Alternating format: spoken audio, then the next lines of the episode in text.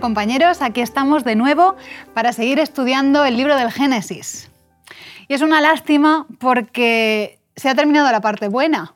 Teníamos los capítulos 1 y 2 que estudiamos la semana pasada, que era la parte bonita, y ahora ya empezamos con lo que va a ocupar casi toda la Biblia.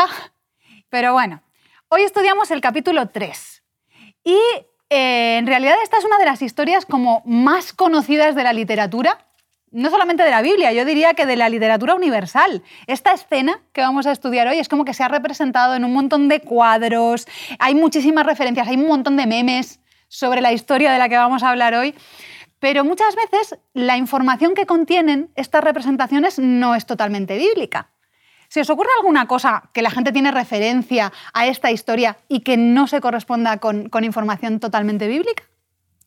Pues lo primero que se me viene a la mente, por ejemplo, es la fruta de la manzana. La manzana. Todos, tenemos en mente eso. Aunque recientemente he estado escuchando personas que dicen que podría ser el fruto de una higuera, porque como las hojas que utilizaron para taparse fueron las hojas de una higuera, tendría que ser, por lo tanto, único.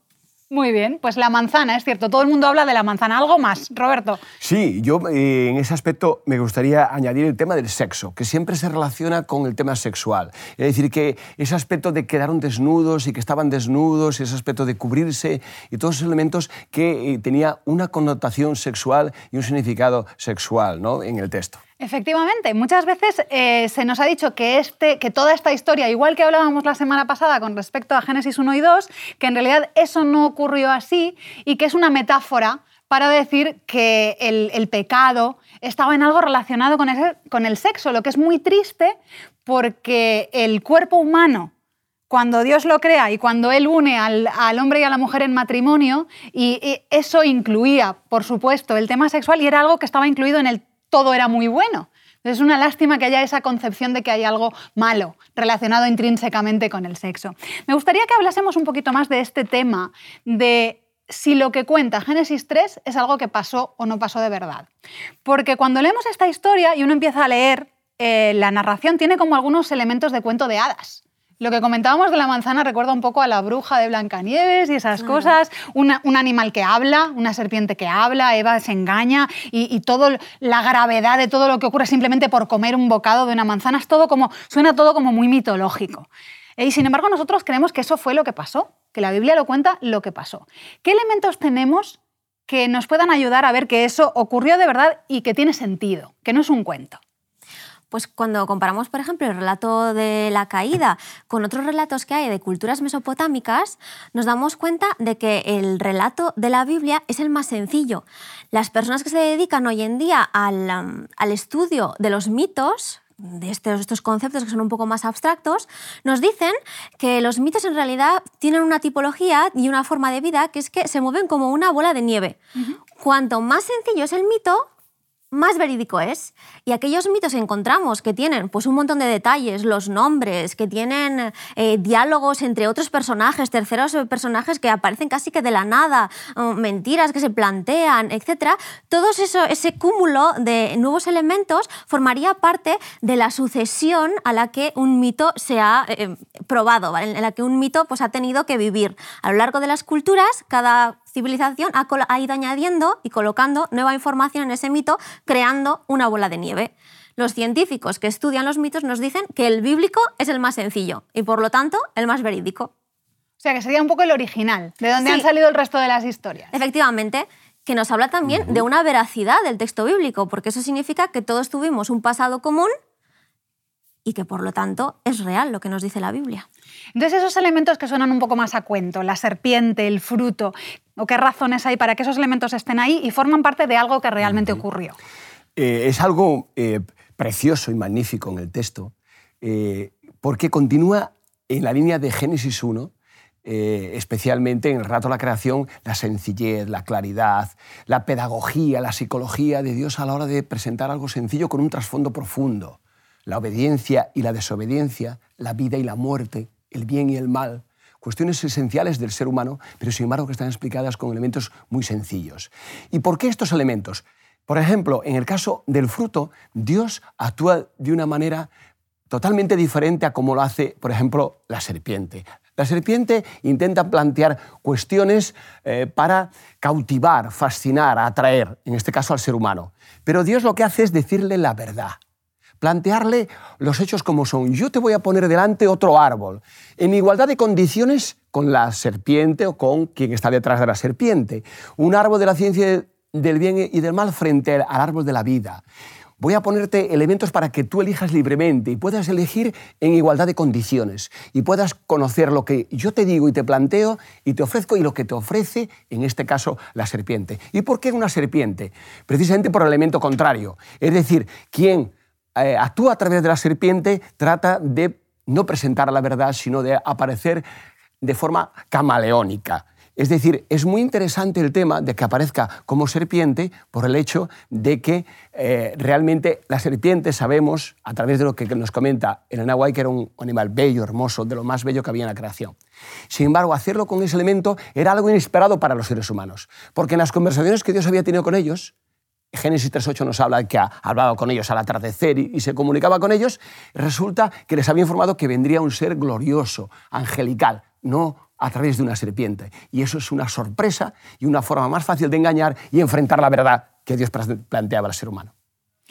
Entonces, eh, la idea es que, Satanás utiliza esa serpiente un poco para camelarse a Eva, para mm, eh, es algo que le va a llamar la atención seguro, porque además, mm, según nos cuenta Elena White, la serpiente tenía alas. Era un animal alado, además que parece ser que brillaban cuando volaba por el cielo. O sea, tenía que ser algo muy espectacular. Espléndido.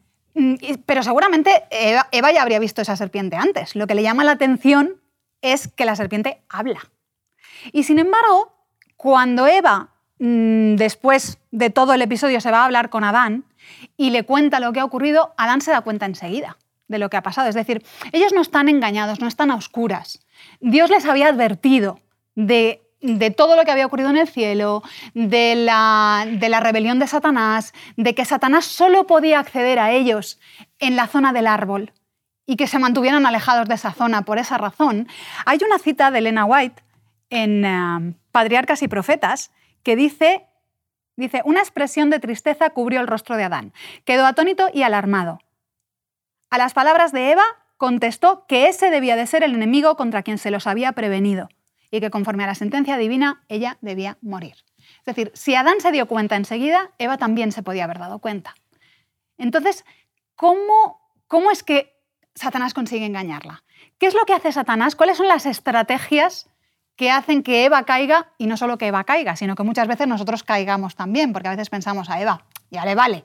Eh, mira que estaba advertida y, sin embargo cayó. Y es que a nosotros nos pasa lo mismo todos los días. ¿Cuáles son esas estrategias que utiliza Satanás que le sirvieron para engañar a Eva y que le sirven todavía hoy para engañarnos a nosotros muchas veces. A mí me gustaría introducirte en ciertos procesos psicológicos que desde la psicología moderna hoy podemos ver y captar desde el texto. Si nos vamos, por ejemplo, a Génesis 3.6, en ese versículo vemos una cantidad eh, de procesos psicológicos realmente sorprendentes y extraordinarios.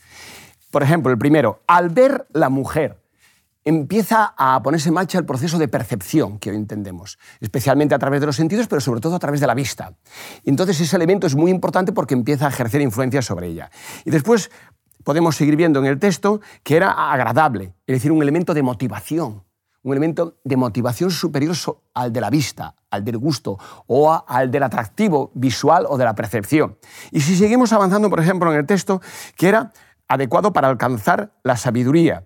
Eh, y dice además en el texto eh, este aspecto relacionado, por ejemplo, con el pensamiento. Empezó a pensar, ah, pero este, este fruto mm, va a darme más de lo que sé y de lo que conozco. Por tanto, el pensamiento entra en acción y el proceso que conduce finalmente a tomar decisiones eh, en las fases finales. Por tanto, hay toda una cantidad de procesos psicológicos en acción eh, y que hablan exactamente de cómo la serpiente y quien estaba detrás de la serpiente hablaba, ¿no?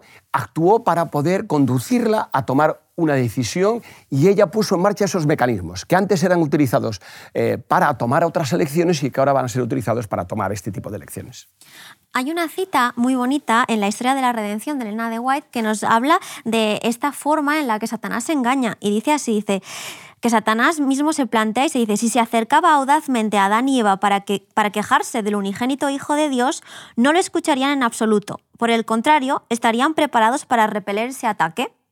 Si tratara de intimidarlos con su poder, hasta hacía poco había sido un ángel previsto de gran autoridad, tampoco podría lograr nada. Decidió que la astucia y el engaño lograrían lo que no fuera posible por la fuerza. Entonces sí que vemos todo este atractivo, todas estas herramientas que utiliza, como ha dicho Roberto, para engañar a, la, a Eva.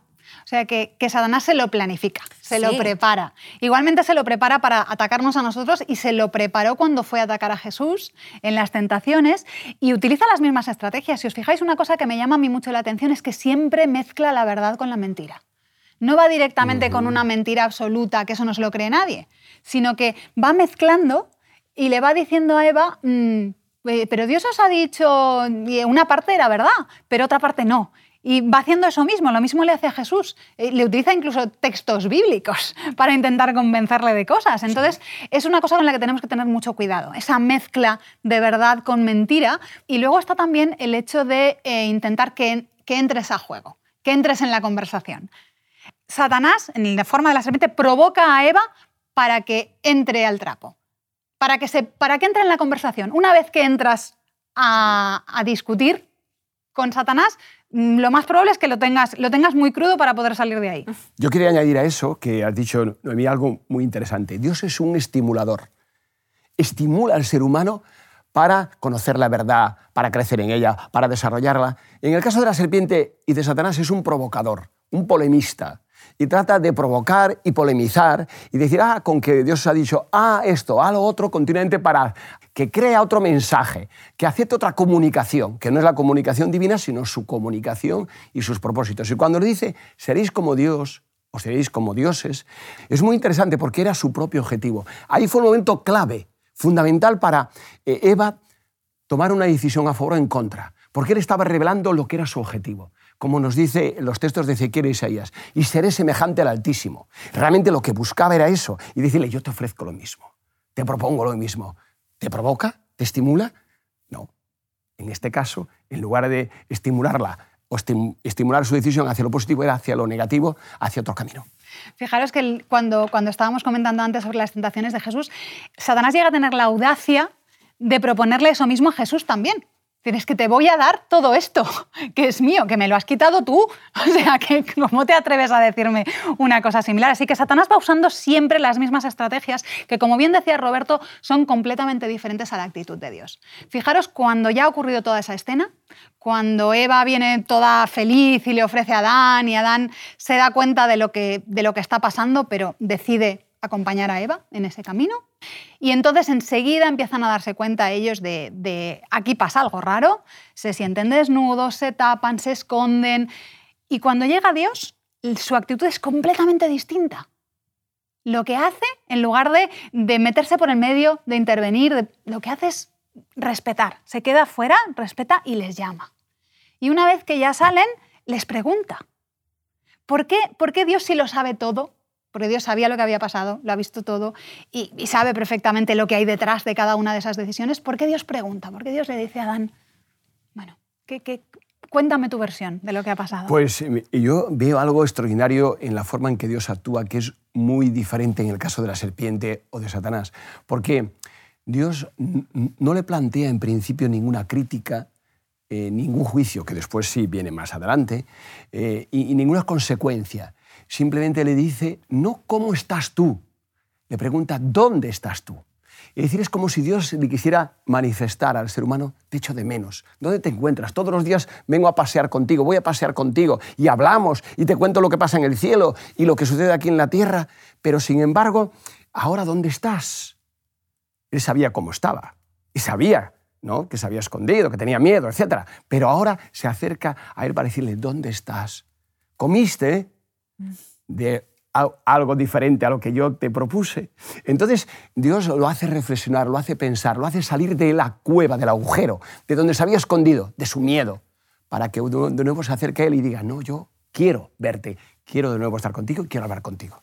Y fijaros que cuando Dios hace esa pregunta de si has comido, qué es lo que ha pasado, la reacción de Adán en ese momento, bueno, la de Adán, la de Eva, la de todos los implicados en, la caída, es, es brutal porque nos muestra cuál es la consecuencia inmediata del pecado.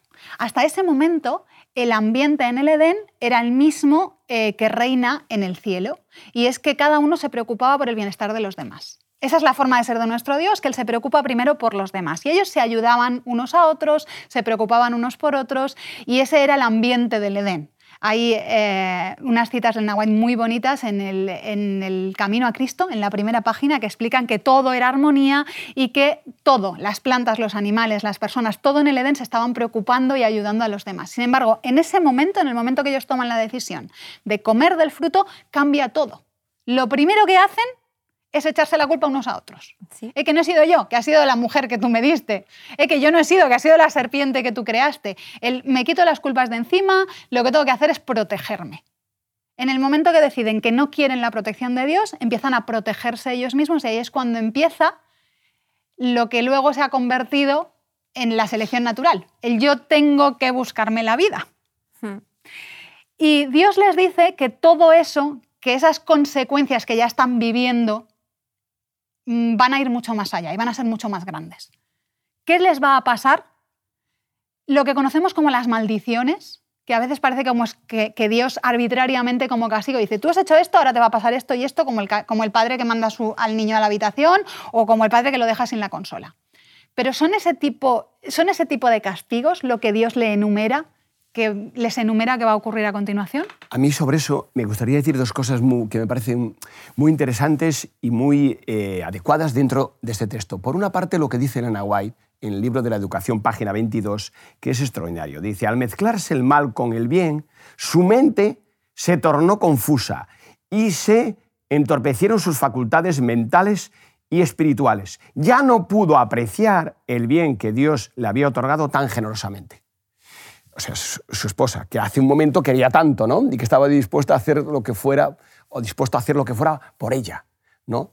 Pero es que además esos cambios eh, produjeron también cambios en la naturaleza y en todos los aspectos, pero aún así Dios no maldice al ser humano. Va a ser en, capítulos posteriores, cuando nos adentramos en Caín y después, cuando sí va a haber esa maldición. Pero en principio es sobre la tierra y sobre los elementos de la tierra. O sea, Dios sigue actuando de una manera maravillosa hacia el ser humano, diciéndole, bueno, sí, hay consecuencias, pero tú siempre, para mí, mantendrás la bendición. No, no serás maldito y tendrás un nivel de bendición, aunque sea mezclado y eso iba a cambiar la naturaleza del ser humano y su relación también con la, con la mujer, con la esposa y entre los seres humanos.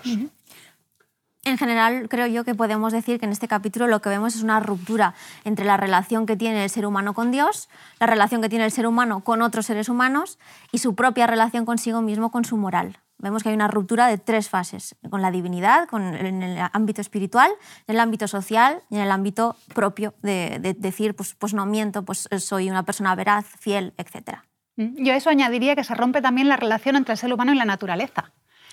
Y todo eso son consecuencias naturales de lo que había ocurrido. Son cosas que van a pasar por el hecho de haber desconfiado de Dios y haberse desenchufado de Dios. Porque ellos en ese momento el pecado no consiste en comer no es el comer el fruto, sino el decidir que en lugar de fiarme de lo que Dios me ha dicho, voy a fiarme de lo que dice esta serpiente. Me desconecto de Dios y a partir de ahí eso es como una, una bola que va creciendo, ella sola empieza a romperse todo. Empiezan a haber consecuencias en la naturaleza que Dios las, se las dice enseguida eh, a la serpiente. O sea, la serpiente, por ejemplo, le dice, te vas a arrastrar por el suelo. Eso significa que antes no se arrastraba. Ahí vemos que los animales van a cambiar. La tierra te producirá espinos. Eso quiere decir que antes no producía espinos. Hay plantas nuevas, hay cardos o hay espinas en plantas que antes no las tenían. Ahí se produce un, un cambio en la naturaleza que se va a empezar a estropear y que va a haber una lucha con el ser humano que antes tenía una relación totalmente pacífica con la naturaleza. O el embarazo, por ejemplo, de la mujer, con dolor y con sufrimiento, que antes sí había también, porque nos habla de, multiplicar y llenar la tierra, como vemos en el capítulo 1, ¿verdad? Pero no de esa manera. Por tanto, ahora iba a experimentar eso de otra manera totalmente diferente, eh, aunque iba a mantenerse el, mismo proceso. ¿no? Así que esos elementos, además, tienen que ver con que eh, y si me permites un poco de humor en el detalle que voy a decir, eh, es que eh, le dice que vas a, a cultivar la tierra no con el sudor del de enfrente, sino con el sudor de tu frente. ¿Eh? Porque eh, hoy en día ¿no? vemos que mucha gente, bueno, con el sudor del de enfrente, pues hace este tipo de cosas. Yo le dijo, no, con el sudor de tu frente. Antes no era así. Trabajaba en el huerto, trabajaba en el Edén y era realmente algo placentero, agradable y hermoso. Fijaros que todas estas cosas que van a pasar, que lo van a estropear todo. ¿Vale? Antes lo que, iba a ser, lo que era todo muy bueno, ahora va a dejar de ser bueno en todos los aspectos. En el dolor que van a sentir ellos, en la lucha con la naturaleza, en la relación entre ellos que ahora va a ser desigual. Porque hasta ese momento Adán y Eva eran compañeros y estaban al mismo nivel. A partir de ahora, una de las consecuencias que va a sufrir la mujer, y todas las mujeres a partir de ella, es que van a estar sometidas a la fuerza a sus maridos porque físicamente son distintos y los maridos van a tener más fuerza física y van a poder someter a las mujeres. Pero en medio de todo eso hay la parte más bonita de este capítulo, eh, con la que me gustaría que termináramos, es ese mensaje de esperanza que se encuentra en, en Génesis 3.15. Ahí en medio de todo eso que está ocurriendo, Dios le dice a, a Eva, hay una esperanza. Le dice, Voy a poner enemistad, le dice a la serpiente concretamente, voy a poner enemistad entre ti y la mujer, entre tu simiente y la simiente suya, esta te herirá en la cabeza, tú la herirás en el talón. Es decir, le está diciendo a la serpiente un mensaje que en realidad es para la mujer. ¿Mm? Le está diciendo para la mujer y para, y para el hombre, para Adán. Les está diciendo, esto no es para siempre, esto tiene una solución. Y me gustaría que comentásemos un poquito, que terminásemos un poquito hablando de este mensaje de esperanza, que es tan hermoso con respecto a lo que llamamos pues, la primera promesa, el, protoevangelio que se encuentra en este versículo. Es, extraordinario porque eh, realmente hay un uso ahí sorprendente que aparece un poco oculto en el texto y es un sufijo en hebreo. El sufijo cuando habla de que tú le herirás en el talón, eh, no se está refiriendo al talón de la mujer porque utiliza un masculino y no un femenino en, el, en el es el talón de un hombre. Sí, exactamente. O, que sería algo relacionado con el género masculino. Y ahí es donde precisamente está la clave y la esencia de esa promesa mesiánica y de la primera gran promesa mesiánica de que vendría alguien eh, que eh, sería, por una parte, eh, herido, ¿no? pero por otra parte, ¿no? que aplastaría ¿no? y actuaría contra la serpiente y su mensaje, su comunicación. Eso es algo extraordinario porque ya marca ese camino de que realmente desde el principio ellos supieran, y de hecho sucede en el texto, que tenemos la presencia de, que Dios cubre con túnicas, ¿verdad? Y es curioso porque la palabra que utiliza ahí es una palabra relacionada con los sacrificios de animales, ketonet, ¿no? con pieles pieles de animales. ¿no? Es muy interesante porque ya desde ese primer momento muestra a Adán y Eva, Dios, de que ese, ese Mesías que vendrá, ese Salvador que vendrá, está prefigurado de alguna manera en ese primer sacrificio que iba a representar tipológicamente a ese Mesías que vendría. Qué bonito, o sea que en, en, la primera historia triste de la Biblia, cuando el hombre cae, Dios ya tiene preparado el plan B. Dios ya tiene ahí preparado el plan B y ya empieza desde ese mismo momento a darles esos mensajes de esperanza a decirles, bueno, yo os voy a cubrir, esto supone dolor, porque ahí hay un animal al que Dios tiene que matar para hacer eso, pero también prefigura al, al, que moriría después por sus pecados y les volvería a llevar a la situación original y luego se lo especifica un poco más, se lo explica un poco más cuando en, en ese versículo de Génesis 3.15 que además eh, en la estructura del capítulo, hay algo en la estructura original del capítulo, eh, ese es como el versículo central, es como, de la manera como está escrito, ¿nos explicas eso un poquito mejor? Sí, exactamente. Dentro del, capítulo 3 esa sería la idea central, ¿no? que está, digamos, en una estructura, eh, sabéis, segura, y recordaréis que hay un tipo de funcionamiento en la literatura semítica que es las estructuras en forma de quiasmos, ¿no? estructuras en formas de cruz, en forma relacionada e inversa o paralela. Y entonces aquí aparece una estructura que llamamos quiástica en esa forma, ¿no? como un quiasma óptico invertido, donde la idea central está aquí. Y es precisamente que seguramente eso está hecho de forma intencional, no está porque sí, sino para que el ser humano y la audiencia que lea el, el libro y que se acerque al texto vea ese significado profundo de que para Dios lo más importante es su promesa, esa promesa que se va, a discurrir a lo largo de toda la Biblia para el ser humano y que aquí se asienta para que sepas, aunque tiene estas consecuencias, eh, lo que viene será mejor y llegará a cumplirse plenamente. Amén. Bueno, pues se nos está casi acabando el tiempo. No sé si mm, queremos dar algún mensaje final, alguna idea, algo que queramos resaltar de esta lección. Priscila, ¿alguna cosita que nos quieras comentar? A mí me gustaría conectarlo con un texto que hay en Lamentaciones 3, 22 y 23 que dice que el gran amor del Señor nunca se acaba y su compasión jamás se agota. Cada mañana se renuevan sus bondades y muy grande su fidelidad. Vemos que la esperanza de, de Dios en su plan de restauración la vemos desde el minuto uno, desde el momento en el que el ser humano cae Dios ya está planteando el plan de salvación para volver a tener una esperanza con nosotros, para volver a, estar en relación y sintonía con el ser humano. Vemos un rasgo de carácter de Dios brutal, que es el de la esperanza, un rasgo que nosotros como seres humanos también compartimos, la esperanza de volver a estar con Él en algún momento. Pues creo que deberíamos agradecer a Dios por eso. ¿Os parece? Roberto, ¿quisieras terminar con una oración? Por supuesto, con mucho gusto. Padre, gracias te damos por esta maravillosa promesa y este maravilloso mensaje, que en el momento más oscuro de la historia y más traumático para el ser humano, de todo lo que tú habías hecho tan bello, tan hermoso y que era tan bueno y que y de pronto es dañado, herido, de muerte, sin embargo tú estableces esa promesa maravillosa para el resto de la historia, para el resto de las generaciones y para nosotros y nuestro tiempo. Ayúdenos a que esa promesa sea plenamente real y completa en nuestra vida y que podamos tener esa experiencia contigo en donde nuestro Salvador, en donde Jesús, en donde el Mesías sea el centro de nuestra vida y también el propósito final que tú quieres para nosotros y para la eternidad. Te lo pedimos por Jesús. Amén. Amén. Te invitamos a tener una experiencia más allá del sábado, convirtiendo tu unidad de acción en una iglesia hogar en donde la Biblia, la oración intercesora, la fraternidad y la testificación sean vuestro estilo de vida. Así, experimentaremos un poder renovador en la iglesia y en el cumplimiento de la misión. Suscríbete a nuestro canal de Home Media para no perderte ninguna escuela sabática viva. Que Dios te bendiga.